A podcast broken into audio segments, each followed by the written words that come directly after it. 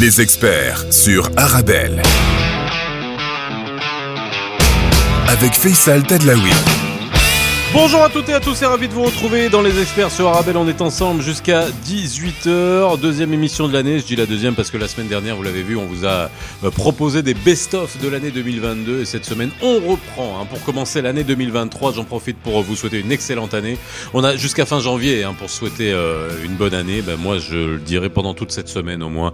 Excellente année 2023, qu'elle soit pleine de bonheur, de santé et surtout de bons conseils qu'on vous donnera avec nos experts et nos experts qu'on vous amène, que ça soit à Bruxelles ou que ça soit à Casa où on enregistre ces émissions et vous verrez que cette année on va s'ouvrir, hein. on fera on fera bouger le plateau de l'émission, que ça soit euh, en Belgique ou que ça soit au Maroc. On l'a déjà fait l'année dernière. Euh, n'hésitez pas, vous le savez que dès à présent vous avez deux numéros de téléphone, WhatsApp où vous pouvez nous envoyer un message écrit WhatsApp ou un message audio. Pour la Belgique c'est le 0488 106 800 et pour le Maroc c'est le 06 2004 2005. Aujourd'hui, on parle d'un sujet qu'on a déjà traité à plusieurs reprises et puis d'ailleurs qui vous intéresse. Il y a beaucoup de questions extrêmement concrètes à régler. C'est le code de la famille au Maroc, le mariage, le divorce. Si vous êtes belge, si vous êtes marocain, si vous êtes belgo-belge, si vous êtes belgo-marocain, marié entre vous, si vous voulez divorcer, quand ça tourne au vinaigre, que vous vous mariez, eh bien il faut savoir ce qu'il faut faire, quelles sont toutes les astuces et quelles sont euh, les choses à savoir. C'est aujourd'hui avec maître Najia Taktak, avocate au barreau de Casablanca.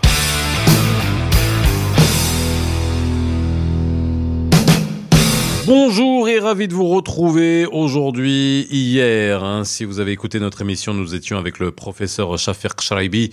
Euh, on a parlé de la loi hein, sur l'avortement, le, le, toute euh, euh, la dynamique qu'il y avait euh, en la matière. Bah, c'est pas c'est pas si loin hein, de ce dont on va parler aujourd'hui, hein, parce qu'on parle du droit de la famille, mais euh, ça il y a des euh, il y, a, il y a des choses qu'on qu'on peut peut-être expliquer parce qu'il y a beaucoup d'enfants euh, qui sont euh, abandonnés. On en a parlé hier, hein, et puis on peut se poser la question des enfants nés sous X.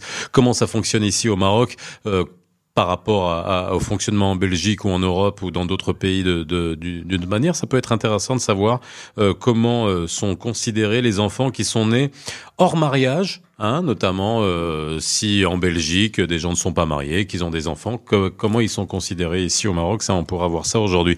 N'oubliez pas les deux numéros 0488 106 800 si vous êtes en Belgique pour nous envoyer euh, un WhatsApp et le 06 2004 2005 si vous êtes au Maroc et que vous voulez nous envoyer un WhatsApp. Nagia, bonjour. Bonjour et bonne année à tous. Bah ouais, bonne année. Ah, bonne année, très belle année 2023. T'as l'air en pleine forme. Euh, ouais. ouais, je vais très bien.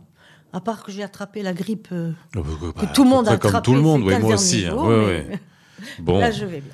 comment vont les tribunaux ici à Casa? Euh, ils vont bien. On a repris. On Oui. a repris en décembre après un mois et après cinq semaines de grève. Oui. Les avocats sont retournés au prétoire. Alors, ça, alors, on va faire une petite parenthèse avant qu'on parle du code de la famille, du droit de la famille, des divorces, des enfants nés sous X. Euh, on, on va en parler, mais tu es avocate, je te tiens, je voulais d'ailleurs l'évoquer, tu l'as fait toute seule, et beaucoup de gens peuvent se poser la question si on a des affaires en cours. Euh, cinq semaines de grève des avocats, ça a dû, comment dire, faire entasser énormément de, de dossiers. Euh, Et on ou alors euh, est-ce que aussi et puis deuxième chose est-ce que vous êtes arrivé à à ce que vous revendiquiez? Bon, on n'est pas arrivé à tout ce qu'on a revendiqué, mais c'est déjà une- la loi de finances est quand même moins terrible. Voilà ce qu'on va dire. Bon, il y a des choses qui sont qui ont été maintenues, comme la TVA qui reste qui est passée de 10 à 20 Oui. Euh, le prélèvement à la source a été quand même euh, réaménagé Oui. avec beaucoup moins, un taux moins élevé. Maintenant, sur le plan du fonctionnement des tribunaux, euh, en vérité, c'était très difficile parce qu'on a fait grève. Donc, on, a fait grève, on, a impacté nos clients. On n'est pas, on on n'entrait pas dans les salles d'audience. Mhm. En n'entrant pas dans une salle d'audience, le juge, s'il n'a pas un avocat en face de lui ou une des parties, il prend la décision euh, qu'il estime nécessaire. Donc, euh, si vous Donc il y a des jugements qui ont été rendus sans que vous ayez Ah euh, oui, eu ça- la possibilité de défendre vos La clients. première, on n'a pas pu, on- puisqu'on n'est pas rentré. Ouais. C'était terrible au niveau du- des dossiers correctionnels. Parce qu'il y a eu un report de report et Ouais. ensuite le juge a dit tu as un avocat ou pas. Le, le dossier est passé, les personnes ont été interrogées et jugées. Bon. Dans certains tribunaux, en fait dans pratiquement tous les tribunaux, il y avait deux avocats qui étaient volontaires pour représenter tous les confrères qui ne venaient pas et pour obtenir des reports. Voilà, donc, euh, par exemple, on devait déposer des conclusions. On ne les dépose pas, mais un avocat est venu demander un délai pour nous. Donc, deux avocats prenaient, le, prenaient la totalité de l'audience. Et donc là, c'est décanté? Et ça, c'est un peu décanté. Maintenant, le problème, c'est quand le client doit être présent. En matière de droit de la famille, par exemple, le client doit être là. Il y a une enquête ou il y a une conciliation avant divorce, et on laissait nos, clients entrer sans avocat. Ah Bon, euh, ils demandaient des reports. Parfois, les juges reportaient, et d'autres fois, eh ben, ils refusaient de reporter. Et on, on s'est en plus, euh, on s'est auto-flagellé parce qu'en plus, on faisait pas les diligences au greffe. Rien, on ne déposait pas de conclusion au greffe, on n'a pas déposé de requête pendant cinq semaines. Ah oui, donc c'était vraiment une grève sèche pendant cinq, Cinq semaines, On quoi. n'a pas déposé de requête, on n'a pas, on pas retiré les copies des jugements. S'il y avait des, par exemple, lorsqu'une audience passe, on doit aller voir le dossier, étudier les pièces déposées par l'adversaire, on l'a pas fait. Donc c'était un peu compliqué. Et les deux dernières semaines, le ministère de la Justice a quand même réagi et en disant au président des tribunaux arrêtez d'être laxiste. Si un avocat n'est pas là, aucun nouveau délai n'est accordé.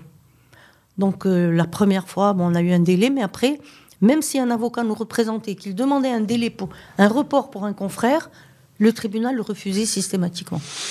Bon, voilà, vous savez tout. Hein, si euh, ça vous a impacté, et puis aussi savoir comment, euh, au niveau de la justice au Maroc, euh, il y a eu des revendications de la part des avocats. Je rappelle, hein, les principales revendications, c'était relatif à la loi de finances 2023 et notamment sur la fiscalité à savoir le prélèvement à la source, euh, ensuite la TVA qui est passée à 20%, et puis il y avait aussi les les frais euh, directement, euh, une taxe à partie- chaque, ouais, à chaque requête, quoi. Non, ça fait partie du prélèvement à la source. Ça fait partie du prélèvement à la source. Pour chaque requête déposée, Oui. chaque constitution, l'avocat doit payer 100 dirhams. Alors, Au début, c'était 300 dirhams qui étaient proposés. c'est 300 descendu en à 100 première instance, 500 en appel, 1000 en cassation. C'est devenu 100 dirhams partout. Bon. En fait, le but, c'est quoi? C'est de- Ils ont pris le principe. L'année prochaine, ça peut passer à 500 dirhams, puisque le, pr- le principe est acquis. Voilà, ça c'était la petite parenthèse pour commencer cette émission. On va revenir peut-être sur le sujet du, du code de la famille. Alors je sais que tu es venu avec plein de bouquins parce que je sais que toi d'habitude tu, tu as tout en tête, mais tu aimes je- bien avoir des bouquins sous les yeux quand même pour qu'on vérifie quelques articles. On va parler de pas mal de choses. Euh, si on parle de divorce, de mariage euh, au Maroc, on a fait avec toi plusieurs émissions pour parler de la moudawana, de, de, de, de la manière avec laquelle on divorce aujourd'hui. On va peut-être parler aussi de mariage. De, euh, pour faire le lien avec l'émission d'hier, hein, avec euh, Shafer où on parlait de euh, loi sur l'avortement et de l'évolution du débat hein, en, la matière. C'est intéressant aussi de savoir le statut des enfants qui sont nés sous X, mais on va dire dans des qui sont pas seulement dus à, à des abandons, hein, euh, mais aussi tout simplement parce que vous pouvez être en Belgique, euh, vivre euh, ensemble, avoir un enfant, euh, soit entre euh, Marocains et Belges, Belges, une Belge, une Marocaine. Et puis euh, au Maroc, qu'est-ce quels sont les statuts de ces enfants qui sont nés d'une union qui est reconnue euh, ailleurs, ou alors que ça soit fiscalement ou que ça soit euh, juridiquement, que ça soit le Pax en France ou que ça soit d'une autre manière, notamment en Belgique. Mais euh, ça, c'est une vraie question et c'est une question qui m'a été posée d'ailleurs. Quels sont les statuts de ces enfants au Maroc né sous X, ça veut dire que le père et la mère sont inconnus. Inconnus. Ça, c'est le né- Ça, ça, c'est c'est une la chose. définition de né sous X. Donc, ouais. donc c'est pas le, c'est C'est pas, pas la même vraiment le cas Ah que oui, vous absolument. évoquez. Ouais, ouais. Maintenant, il y a euh, bon, la loi a quand même changé, la société a changé. Euh, il y a quelques années, et même avec l'ancien code de la famille, le pire statut dans la société arabo-musulmane, c'est d'être né, euh, d'être un enfant naturel. On va dire d'être né sans père ou machin, mais d'être un enfant naturel. Et à l'époque, c'est vrai qu'il ne rentrait pas dans un cadre légal. Il n'y avait pas de case. Il n'y avait pas une Il y avait case. pas de Il, case. euh, voilà. Bon, euh, il y a une case. Il est, il est relié à sa mère. Et Oui. à l'époque, il pouvait même pas porter le nom de sa mère. Donc, euh, il y avait un nom qui lui était donné. C'est-à-dire qu'avant, une, une mère arrivait, elle n'a pas de mari, Un pas de mari, elle a naturel. accouché, Oui. elle arrive à euh, le- le- pour faire son état civil. Mhm. S'il n'y avait pas le, la carte nationale, l'extrait d'acte de, ci- de, de- de- de- euh, l'extrait euh, d'état civil de son père, bah le, on pouvait pas enregistrer l'enfant, Oui, il fallait que le père vienne l'enregistrer. Et qu'il vienne reconnaître que c'est son enfant. qu'il soit marié ou pas. Non, s'ils n'étaient pas mariés, le père n'a pas à le reconnaître. Il n'y a Voilà. aucun lien Ben, légal. Ouais, ouais, Il n'y avait pas de lien légal. C'est toujours plus ou moins comme ça. ouais. Alors maintenant, les, pour qu'un enfant soit un enfant considéré, entre guillemets, comme un enfant naturel, il peut être né d'un mariage nul. Qu'est-ce qu'on appelle un mariage? Alors, mariage- quand, on, quand on dit mariage nul, c'est pas que les canapés étaient pas bons et qu'il y avait Ouais. rien à manger au mariage. Hein. La pastille était, était pas chaude. non. était daubé. Les invités dansaient mal. Non, un mariage nul, c'est un mariage qui n'est. Par exemple, une Marocaine qui va en Belgique, puisqu'on est avec les Belges, elle va en Belgique, elle épouse un Belge. Ils sont mariés, Oui. le, le mariage est légal en Belgique. Mais ce Belge ne s'est pas converti à l'islam. Donc le mariage est est nul considéré comme nul ici. pour le au Maroc. Voilà, le mariage est nul. Hum. Alors, pour l'enfant, il est déjà belge, il est rattaché à son père, etc. Vous allez me dire, et pour le Maroc Oui. Pour le Maroc, il est considéré comme un enfant naturel Oui. et il sera rattaché à sa mère. Mais il n'a pas va- de père. Pour le Maroc. Pour le Maroc, non, il n'y a pas de père. Mhm. Voilà. Donc, il, il, a, il portera le nom de sa mère maintenant. Et il pourra hériter de sa mère, etc. Tous les, c'est-à-dire la filiation légitime entre un enfant et son père sera la même entre un enfant et sa mère s'il n'y a pas de père nature légitime. D'accord. Voilà. Donc ça déjà, c'est, ça pose un, grand, un, un- un problème. Le problème, c'est la conversion à l'islam. Parce qu'ils peuvent. Il y a des gens qui se marient, par exemple en Belgique, Oui. une musulmane avec un non-musulman, mais s'il s'est converti avant ce mariage belge, Oui. voilà, il, est converti à l'islam, ils se sont mariés en Belgique, il suffira de faire une procédure d'exéquature et le mariage sera légal au Maroc. Donc c'est le Et préalable. Le le mariage préalable. légal au Maroc pour qu'après, le Voilà. père puisse reconnaître l'enfant et à ce Non, moment-là, il c'est un peut- enfant légitime, il n'a pas besoin de reconnaître. Oui, non, voilà. C'est- En fait, le fait qu'il y ait le mariage, précis. ça y est, c'est réglé. Il y, a un mari, il y a une conversion à l'islam. Après ça, ils se sont mariés à la mairie, etc. Mhm. À n'importe quel moment, ils vont venir au Maroc et faire valider leur mariage. Les préalables, c'est le- le- le- la conversion à l'islam de l'époux. Parce que vous savez bien que pour le, le- le musu- le musulman, peut épouser une non-musulmane, Mhm. à condition Le contraire, non. que- qu'elle fasse partie des gens du livre. Oui. Et là, le, alors, quand une- un Marocain va épouser une Française ou une personne d'une autre nationalité, on doit prouver qu'elle est juive ou chrétienne. Enfin, les gens du livre. Oui. Euh, euh, maintenant, euh, avec le développement euh, des, des moyens de transport, il y avait des Marocains qui épousent une des Japonaises, par exemple, ou une Indienne, etc. Il faudrait, prouver- il faudrait qu'elle soit musulmane, qu'elle fasse partie des gens du livre. Et on la prouve, et on prouve comment ça? C'est demain. On est, on est toujours dans cette espèce de. de- On prouve comment, mais, Mais oui, non, mais ça c'est ça, Bon, ça, on, on est encore. Alors là, vraiment, pour, pour- le coup, on est, on, on est. euh, on on est dans des archaïsmes où qu'on vit encore nous aussi, Oui, c'est c'est-à-dire que prouve, euh, c'est de, on dit notoirement musulman ou notoirement Non, euh, on- juif. On s'autodéclare musulman. Bah voilà, mais personne peut le faire à votre place. Non, mais on s'auto. Non, C'est-à-dire que moi, je peux, je peux gruger l'administration en disant, bah tiens, je suis chrétien. Qui c'est, qui, qui, voilà, c'est, j'ai un cas euh, dont je me suis occupée, euh, dont je m'occupe en ce moment, et je suis allée pour ça à Marrakech. Donc le monsieur qui est décédé, il a la nationalité française et il a une nationalité d'origine d'un pays arabe. Oui. Mais il est français et il est musulman. Enfin, il est un non musulman. Ce monsieur est décédé. Oui. Donc, il faut faire une il a laissé deux enfants. Il faut faire une notoriété. Les, les Marocains ont dit non, non, non, il n'est pas marocain. Je ne fais pas de, de- de- d'acte de notoriété. Il est français. Faites une notoriété chez un notaire qui appliquera la loi française. C'est ce qui a été fait. Tu nous expliqueras. Cridon, Alors, voilà. on, fait, Voilà. on fait une petite pause. Tu vas nous expliquer ce que ça veut dire notoriété, parce que ça aussi c'est important. Voilà. Bon, on a dit notoire. Je sais un peu ce que ce que ça voudrait dire, mais d'un point de vue juridique, qu'est-ce que ça représente? On parle du code de la famille aujourd'hui, et justement à cheval hein, entre la Belgique et le Maroc. Tout savoir.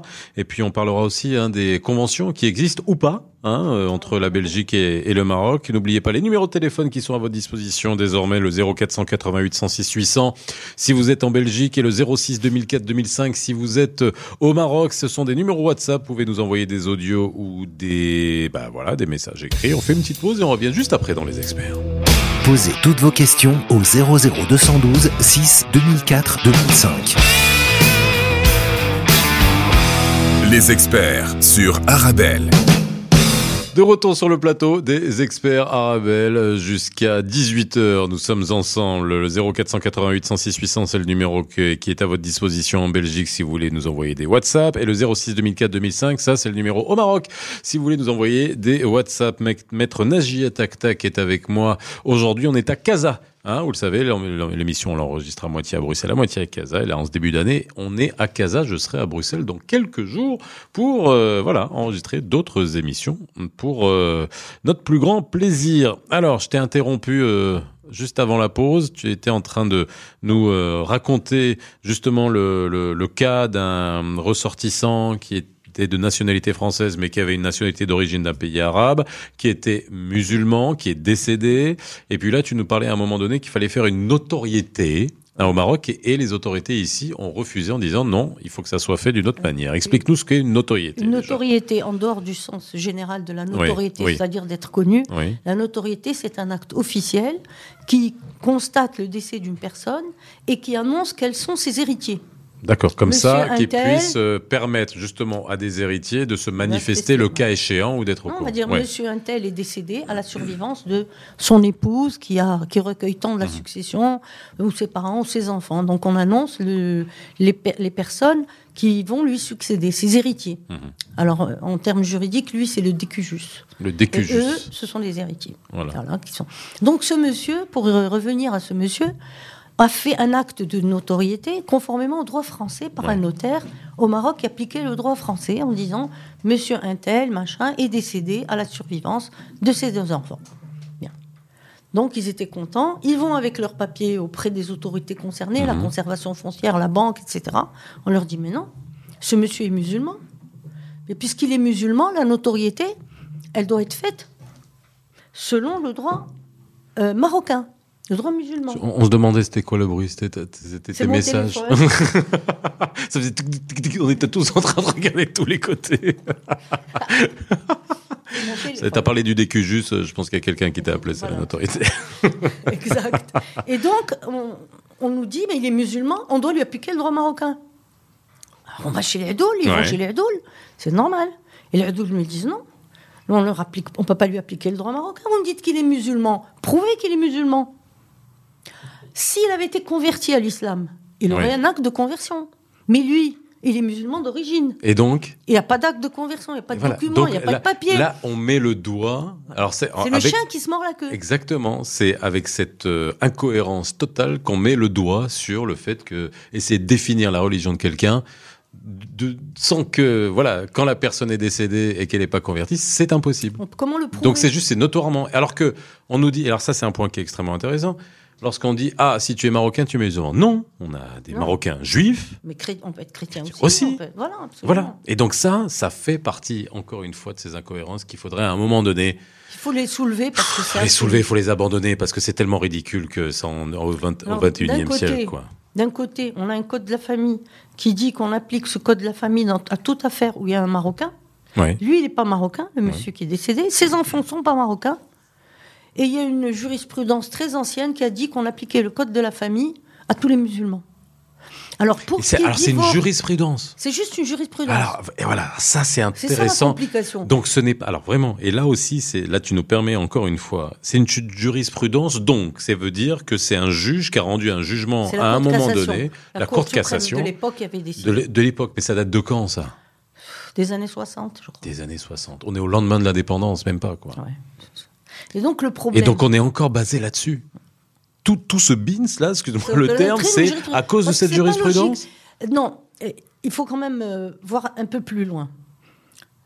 La loi, ma- parfois, dans la- le principe, c'est que on n'applique pas une règle ou une loi étrangère qui serait contraire à l'ordre public Oui, marocain. ça c'est le c'est le Donc, dans les successions, dans Ouais. les successions, entre les pays, il n'y a que des, des- des- des règles qui seront contraires à l'ordre public marocain. Public marocain. Mhm. Supposons que ce monsieur ait laissé un garçon et une fille. Oui, Ils vont, en droit français, ils vont hériter d'une part égale. oui, Au Maroc, le garçon doit avoir le double de la le fille. double de la fille. Et c'est une règle d'ordre public. Ouais. Et tu ne peux pas appliquer, vous ne pouvez pas Qui appliquer. fait l'objet d'un Ben, débat voilà. pour Voilà. que justement il y ait Voilà. égalité en héritage, on en reparlera. ouais. Bah, Par exemple, tout simplement entre le Maroc et la Tunisie.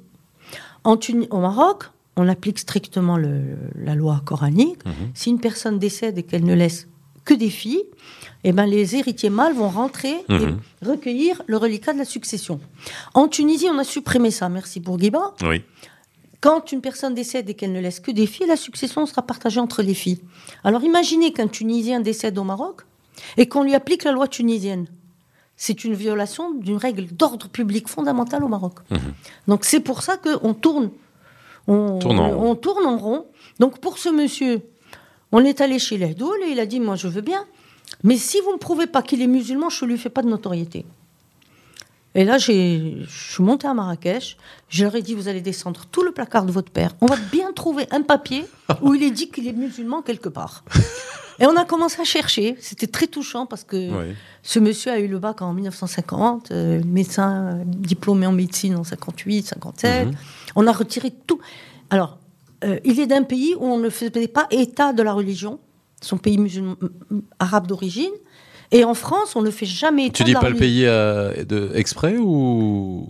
Bah oui, c'est pas la peine. D'accord, non, non. Et euh, Si ça n'a aucun France, intérêt le- juridique pour qu'on comprenne, oui, ok. Et, et la France, eh ben, c'est interdit d'évoquer les religions des gens. Oui. Donc on n'a pas pu. On a commencé à chercher et finalement, je sais pas comment il a eu cette idée de son vivant en 80. ben oui, il était bien vivant en 91, je sais pas quoi. Il avait, il a eu besoin de faire un papier de confirmation de mariage selon la loi marocaine. Alors il s'est marié en France, il a un acte de mariage français, il est français, mais un jour. Eh ben, il est allé chez les Hadoul, il leur a dit Prenez acte que j'ai épousé cette femme selon la loi musulmane et que je lui ai donné une dot et tout. Vous savez que ça, qu'on peut prouver qu'il était musulman, le début de preuve pour dire qu'il est musulman pour faire un papier marocain. Eh ben, ouais, c'est très compliqué. Euh, Et là, notre ami Faisal Benjeloun, d'ailleurs, je devrais lui donner le résultat de mes. Ah bah oui, oui, bah justement, je veux dire, on, fera, on fera, ensemble. on aura, euh, on- je le reçois dans deux ou trois jours justement hein, dans l'émission pour continuer à parler des, des successions parce que ça Ah c'est voilà, extrêmement c'est- c'est- intéressant. Bah ouais. en ai parlé, je lui ai dit quand j'aurai trouvé la solution, je te la donnerai. Bon bah écoute, on tourne en rond chaque fois pour toutes les successions. Il faut alors prouver qu'on est musulman. Si la personne est vivante, il lui suffit de dire je suis musulman. Je suis musulmane, elle est musulmane cette personne. Ça suffit. Et si on a eu un, cas- un cas aussi qui était assez compliqué, c'était une dame qui s'était convertie à l'islam dans les années 60. Et elle avait perdu, on on avait perdu son acte de conversion à l'islam. Et la personne est décédée. À son décès, on allait l'enterrer côté musulman, côté chrétien. Ouais. Sa famille a dit non, elle était convertie à l'islam, c'était une musulmane.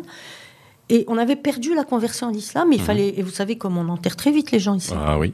Voilà. Et ben on a euh, parmi les, les gens qui venaient présenter les condoléances, on a pris 12 témoins, on leur a dit témoigner que cette personne était musulmane.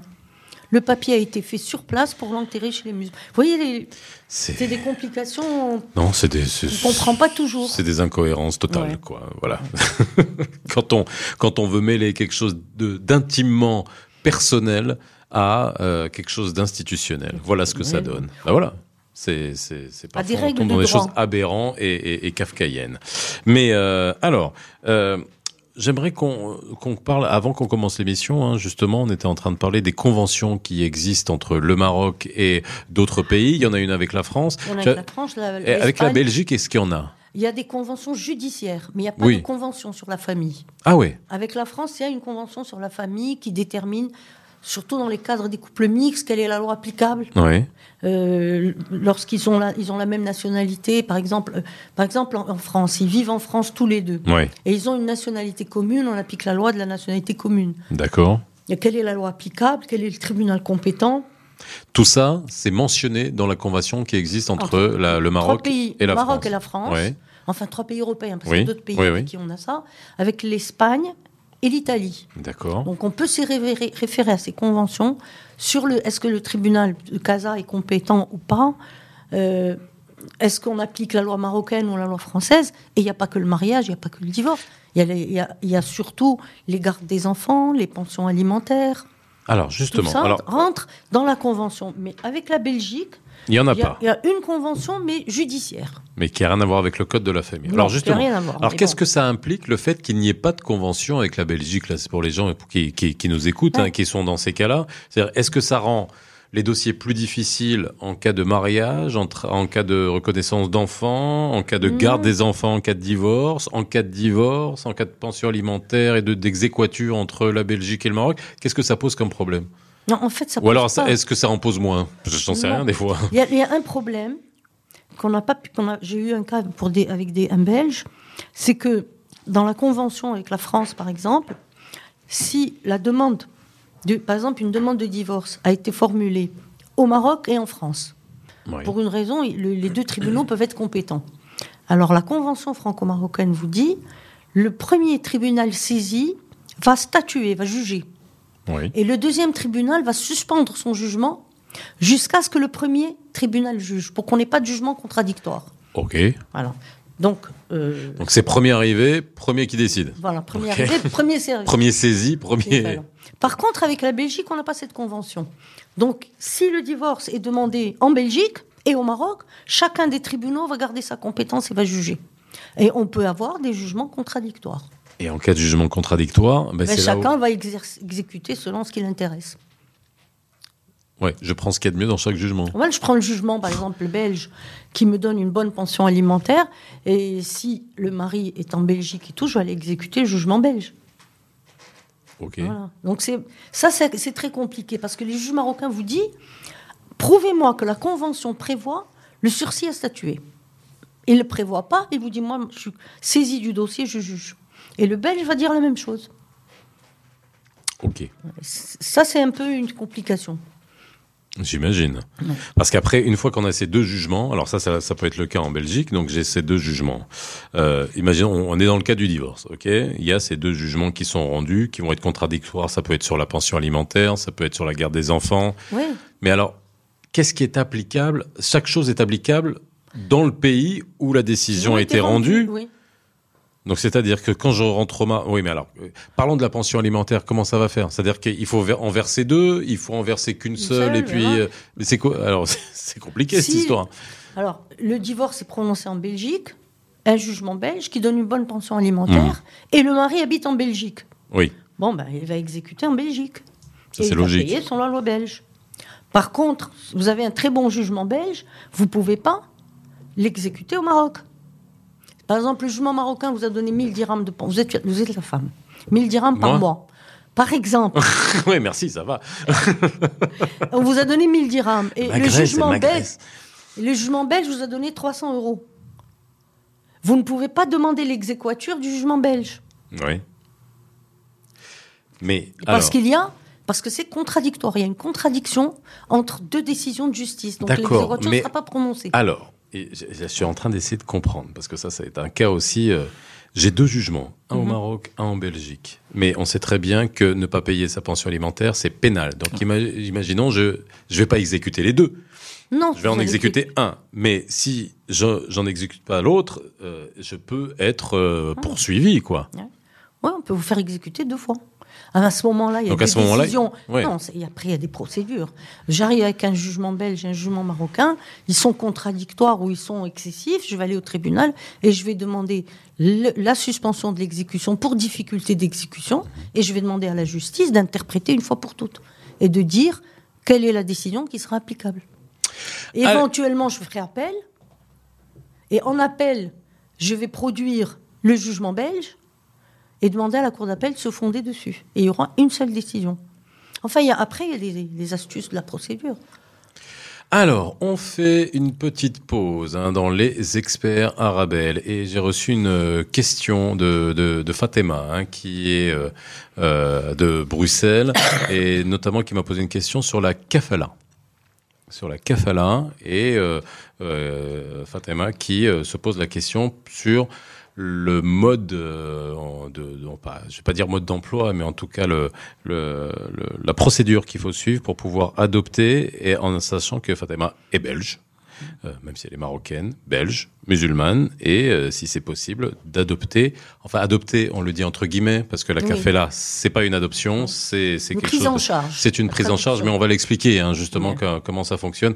J'avais fait énormément d'émissions sur la kafala parce que ça aussi c'est extrêmement important. On avait eu une circulaire, tu te rappelles, hein, notamment sur les étrangers. Mais est-ce que Fatima est considérée comme une étrangère pour euh, pour le Maroc? C'est Ah, ça aussi la question. Alors on va, on fait la pause et on revient là-dessus juste après. À tout de suite. Formidable. Formidable. Tu étais formidable, j'étais formidable. Nous étions formidables. Formidable. Tu étais formidable, j'étais formidable. Nous étions formidables. Oh bébé, oups, mademoiselle, je vais pas vous draguer. Promis juré, je suis célibataire depuis hier, putain. Je peux pas faire d'enfant et bon, c'est pas, hé, reviens, cinq minutes quoi. Je t'ai pas insulté, je suis poli, courtois et un peu fort bourré. Mais pour les mecs comme moi, vous avez autre chose à faire. Hein. M'auriez vu hier, j'étais formidable.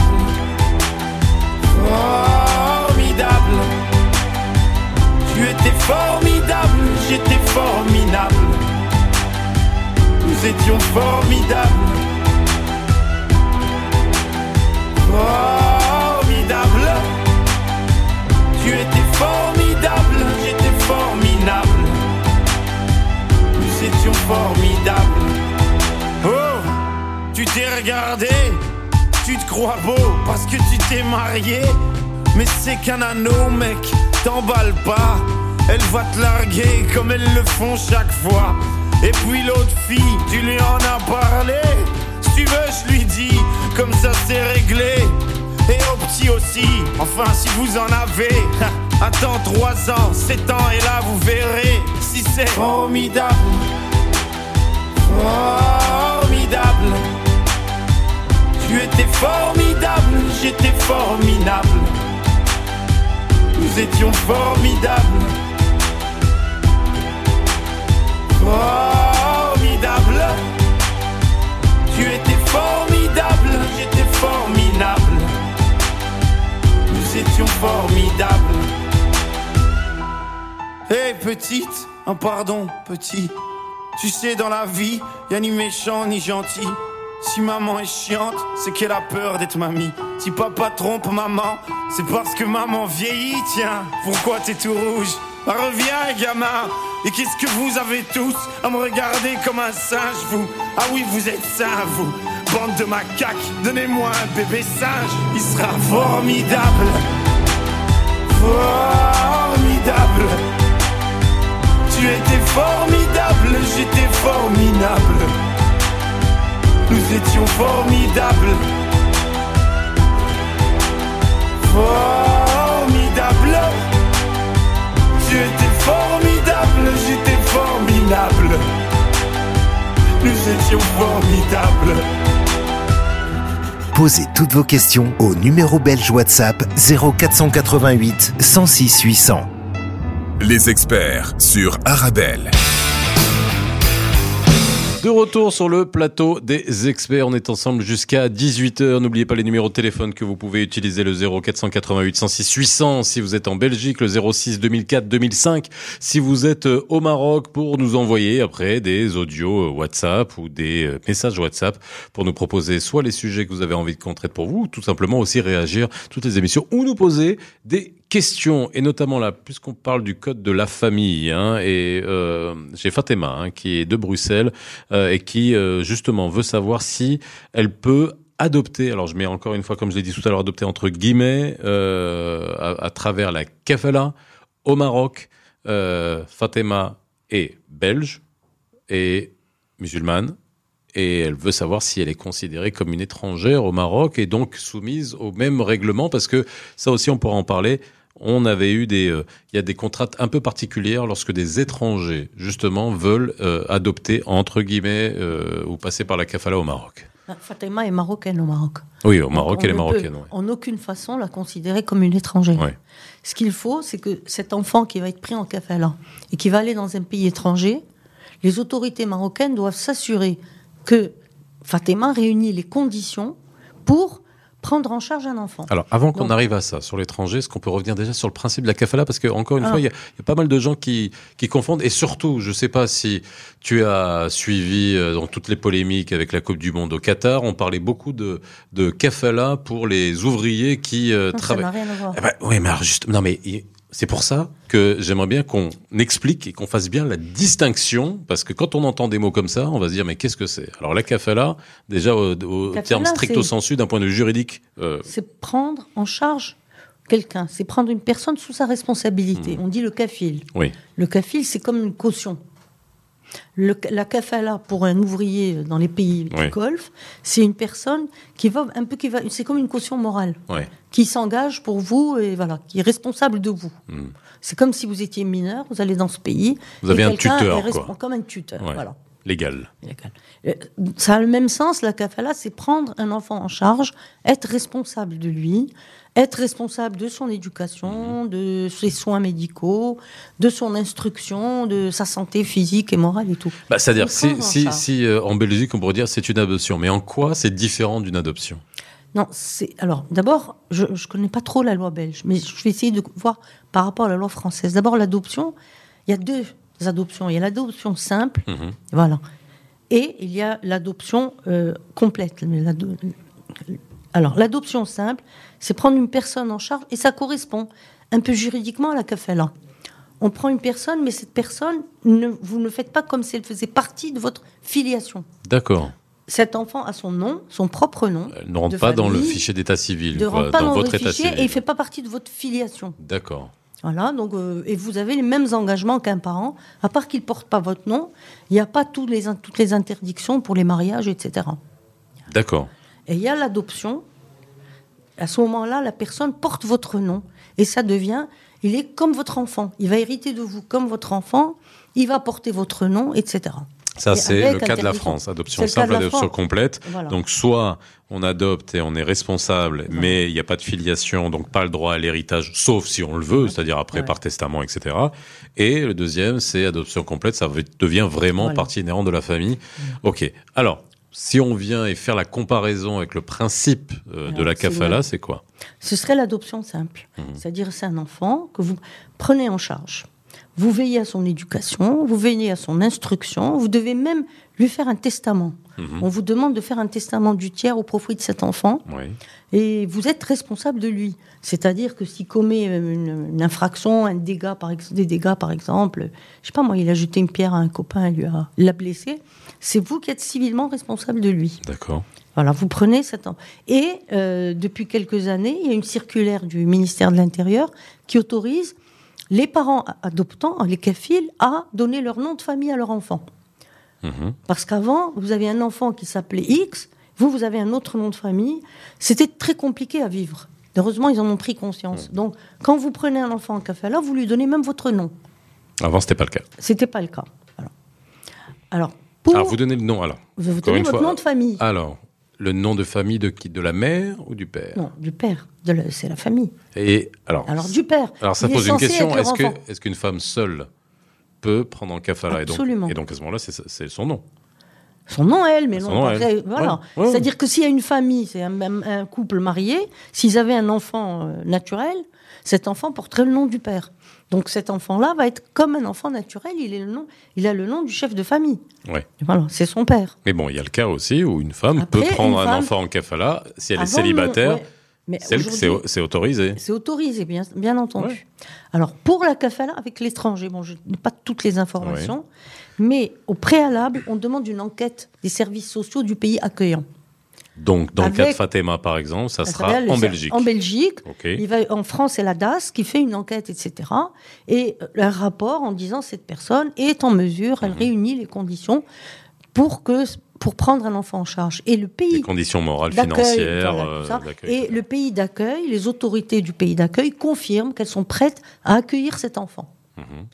Quand cette démarche est accomplie, Ben, le, et le, le- le Maroc reçoit cette euh, attestation du pays d'accueil. Le juge des chargés des mineurs va autoriser à faire un passeport pour cet enfant et va autoriser l'enfant à voyager à l'étranger pour y résider avec son parent adoptant. D'accord. Alors, la question sur les étrangers qui peuvent euh, Adopter. prendre des enfants en kafala. Ça, ça a été aussi un grand, euh, un grand sujet parce qu'il y avait des il y avait une circulaire qui rendait extrêmement compliqué. Il faut qu'il soit extrêmement converti à l'islam. Voilà, on est encore, on tombe encore là-dedans. Il faut qu'il se convertisse à l'islam, c'est la condition préalable. Ensuite, il y a l'enquête, etc. Mais bien entendu, euh, une marocaine, une personne d'origine marocaine habitant en Belgique Mhm. euh, aura beaucoup plus de facilité à accueillir un enfant qu'une personne qui est de nationalité étrangère, même si elle est convertie à l'islam. On facilitera pas beaucoup les choses. Ça va demander plusieurs mois. ça va- c'est- Je pense que ce n'est pas automatique. Oui, c'est, bah, ça on l'avait vu, hein, ça, a Voilà. été, ça avait été compliqué. Pas impossible. hein, ça, on- Non, j'ai dit le c'est pas hein. Ouais, ouais, automatique. c'est pas automatique, c'était, euh, c'était compliqué. Ben, voilà. En tout cas, réponse à Fatima sur euh, cette question-là. Oui, pas considérée comme une étrangère, Non, non. puisque justement elle est, elle est musulmane et donc on, on tombe sous, sous ce coup-là. Et vous avez bien compris la différence entre la kafala, l'adoption. Et puis aussi la kafala que vous avez peut-être dont vous avez entendu parler euh, justement euh, dans les médias et Voilà. concernant les ouvriers euh, euh, qui travaillaient euh, dans la construction des stades euh, au, au Qatar. Donc, faut vraiment faire la différence. Mais en tout cas, dans le, dans le principe, on, on a bien compris. euh, on a bien compris euh, l'histoire. Est-ce qu'on euh, peut revenir à euh, donc au, au divorce et à la pension alimentaire? Oui. Alors, justement, les différences qu'on peut avoir entre le Maroc et la Belgique dans des jugements qui sont rendus, euh, c'est encore une fois, on va re- peut-être revenir sur des points qui sont peut-être un peu techniques. Dans des cas de couple mixte qui euh, soit soit sont résidents euh, fiscaux en Belgique, soit résidents fiscaux au, Maroc, soit l'un d'entre eux peut être en- entre à cheval. Il y a, il y a beaucoup de choses qui vont arriver maintenant avec les nouveaux modes de travail. Vous- On parle de, de, de digital nomade. Il y a beaucoup de gens qui sont euh, à cheval entre deux pays, après Oui. qui choisissent leur résidence fiscale en fonction, enfin, qui choisissent, qui s'installent en fonction du nombre de jours travaillés dans, dans, dans chacun des pays. Donc ça peut poser des soucis pour, Non, mais pour je vais vous certains arrêter couples. parce que Ouais. dans ce cadre, on ne parle pas de résidence fiscale. Ouais. On parle de domicile conjugal, Ah. ou domicile permanent, ou domicile euh, familial. Ça n'a rien à voir avec. Ça la n'a rien à voir fiscalité. avec la résidence La fiscale. Non, parce que euh, on va dire par exemple le tribunal compétent et le tribunal du lieu euh, où, où réside la famille, du lieu du domicile conjugal. Voilà une notion. Ensuite, Mais dans comment il est défini le domicile conjugal? Ben, Si, imaginons que euh, un couple ait, ait une maison au Maroc, une maison au Belgique. Ben, Ils ont une adresse, ils vont avoir une adresse dans les deux pays. on a un début, de preuve. Ils ont une adresse dans Ouais. deux pays. Bon, ils ont des enfants. Ils sont dans quelle école? Ouais. Donc l'école des enfants va quand même définir le, le domicile familial, Mhm. la résidence. Après, euh, si on, voilà, Oui, il y a des, choses comme ça. Ou bien, euh, c'est vrai qu'ils ont une maison en Belgique, une maison au Maroc ou en Marrakech. et Ils sont à Marrakech trois mois par an. Donc le reste, c'est qu'ils sont, euh, vous voyez, Et donc, pour définir les pensions alimentaires, on se base sur Le niveau de vie, le revenu. le revenu. Alors, au Maroc, c'est beaucoup le revenu euh, du père. Euh, en Belgique, ça va être le revenu des deux conjoints. Mhm. Euh, comment on... Voilà, si on, c'est encore une fois... Non, mais entre les deux, c'est là où on vit, la résidence, et puis prendre en considération tout le entre guillemets le train de vie et les besoins de chacun des conjoints? on- au Maroc, strictement, on prend en considération les revenus. Les revenus, ça va être des revenus locatifs, ça va être des revenus salariaux, Mhm. euh, ça va être, je sais pas moi, des actions. de- Le problème qu'ont les femmes au Maroc, c'est de prouver les revenus. Et personne ne vous aide. Si vous avez les moyens de les prouver, d'envoyer des huissiers, etc. Mais le tribunal ne fera Ne pas, fait pas faire une enquête. Non, il la fera pas. C'est à la femme d'aller faire l'enquête et de chercher. Par contre, j'ai eu un cas à à Rabat où le tribunal a décidé d'une enquête, mais il, a, con- il convoque les époux Mhm. pour se rendre compte des revenus réels du père, du mari. Ce qui est inédit au Maroc. C'est quand même assez inédit. Ce qui n'est pas inédit ailleurs. Non. Et c'est-à-dire, il va venir, il va dire. Je... Non, parce que le juge. Parce a- que quelqu'un peut arriver et dire, c'est ce qui se passe souvent, euh, bah allez, moi je gagne 1000 dirhams par mois alors qu'il roule en... Voilà. Il roule en Bentley ou en truc. un- Non, il a dit qu'il, dans ce cas, il a dit qu'il gagnait 20 000 dirhams par mois. C'est pas mal, 20 000 dirhams. Oui. Mais vous habitez dans un des quartiers les plus chers de Rabat. Oui. Une villa avec piscine, avec machin, un truc impressionnant. Il peut pas gagner 20 000 dirhams par mois, alors qu'il rembourse 18 000 dirhams de crédit, que les enfants sont à l'école française, etc., etc. Suffit Donc, de faire une petite addition et c'est réglé, Le juge, quoi. il s'est dit quelque chose qui va pas. Donc, il a ordonné une enquête. Le problème de cette enquête, sur la base, alors, excuse-moi, c'est sur la base du revenu ou du patrimoine? Du revenu. Du revenu. Donc, quelqu'un peut avoir hérité d'un- d'une somme, c'est pas pris en considération pour. non, c'est euh, pas ça, non. non, mais Il peut hériter d'une somme. il peut avoir beaucoup d'argent et pas de travail. Non. Ouais. Non, mais il a de l'argent. On parle Ouais. par exemple du patrimoine immobilier. Il Ouais. a hérité de 100 hectares. Comment prouver que 100 hectares rapporte Oui, c'est 100 pas du cash, de ouais. forêt. Enfin, la forêt n'est pas privatisable. Et on va dire, il a peut-être 100 hectares. Vous savez, en tant qu'avocat, faire attention à ce qu'on dit. Je sais. Faut pas dire de bêtises. Il a peut-être 100 hectares. euh, euh, S'il a 100 hectares avec l'année de sécheresse l'année dernière, il n'a eu aucun revenu. Ouais. Voyez? Donc, ce qui compte, ce sont les revenus. Le problème qu'on a, c'est prouver les revenus. Alors, il a par exemple des revenus locatifs. Et il faut aller, par exemple, il possède un immeuble où il a 15 appartements, il faut aller chez les 15 locataires, leur dire est-ce que vous payez un loyer de combien? Et ça fait, ça augmente le revenu du mari. Mais ça, c'est une enquête qui doit être diligentée ou Non, c'est demandée. la personne qui, Ouais. qui va le faire. Voilà. C'est le tribunal va pas. C'est-à-dire, alors, Et ça, ça changera jamais, ça? Ou alors c'est parce qu'il n'y a pas les moyens Ou c'est alors c'est une volonté savez, Ou c'est parce qu'il n'y a pas les moyens? Ça, le- Si on me dit il n'y a pas les moyens d'aller enquêter, je peux comprendre. Non, le chien, le chien, il se mord beaucoup la queue Maroc.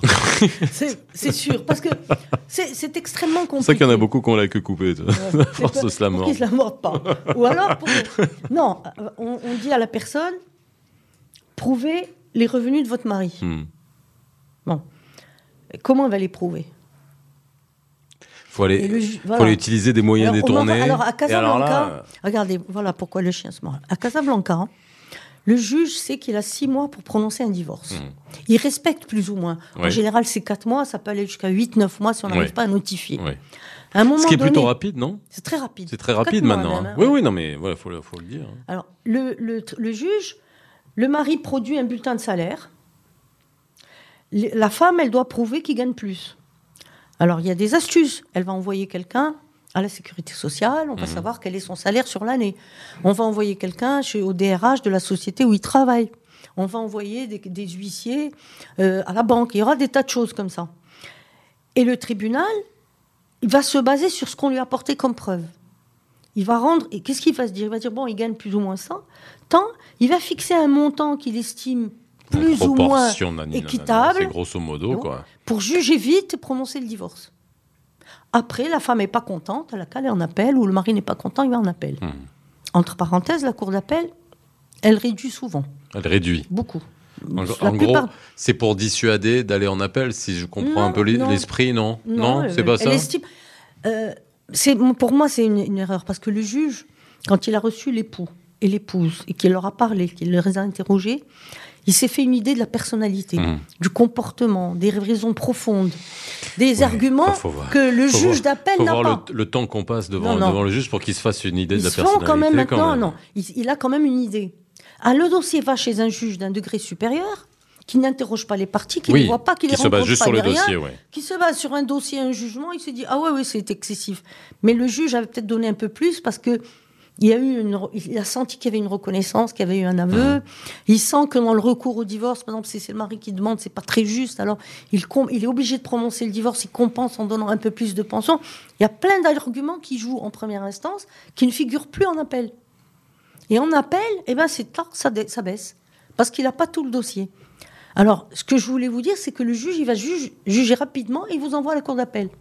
À Rabat, dans ce, ce cas que j'ai eu, le juge n'a pas réagi comme ça. Il veut avoir la preuve des revenus du mari. Et du coup, il ne nous envoie pas directement à la cour d'appel, mais il nous fait perdre quatre mois. Enfin, il fait perdre, mais en même temps, je trouve ça beaucoup plus juste. Mais il y a un moment donné, et quand les gens doivent divorcer, Oui. parfois la rapidité, la vitesse, c'est pas bon. La vitesse, c'est le diable. Mais parfois, c'est nécessaire. Oui, mais c'est là Les où situations c'est là où la justice euh, doit faire Voilà. part euh, de, Et là, ça doit faire preuve de, de distinction en fonction des, des dossiers. Merci beaucoup Najia d'avoir été avec nous comme d'habitude pour ton expertise et tu reviendras et n'hésitez pas à nous reposer des questions sur le euh, sujet comme ce qu'a fait Fatima de Bruxelles aujourd'hui avec nous sur la kafala. Bah, si vous avez d'autres questions sur la kafala, sur le divorce, le mariage, euh, puis sur- quoi, sur quoi tu peux les répondre? successions aussi. Oui, les successions c'est avec Maître Benjeloun. Enfin, Alors- si tu veux en Non, les successions en droit musulman. Oui, oui. Il y a les successions, il y a aussi la, il y a aussi un truc dont on parle jamais, mais c'est les, les mineurs, les interdits, la mise sous tutelle. Quelle est la loi applicable, de quelle manière Eh ben, on parlera de tout ça dans les experts. Arabelle, merci d'avoir été avec nous. N'oubliez pas les deux numéros de téléphone, le 0488 106 800 si vous êtes en Belgique pour nous envoyer un WhatsApp, un message audio écrit ou le 06 2004 2005 si vous êtes au Maroc. On se retrouve demain dans les experts Arabelle entre 17 et 18h. Bye bye. Les experts sur Arabelle.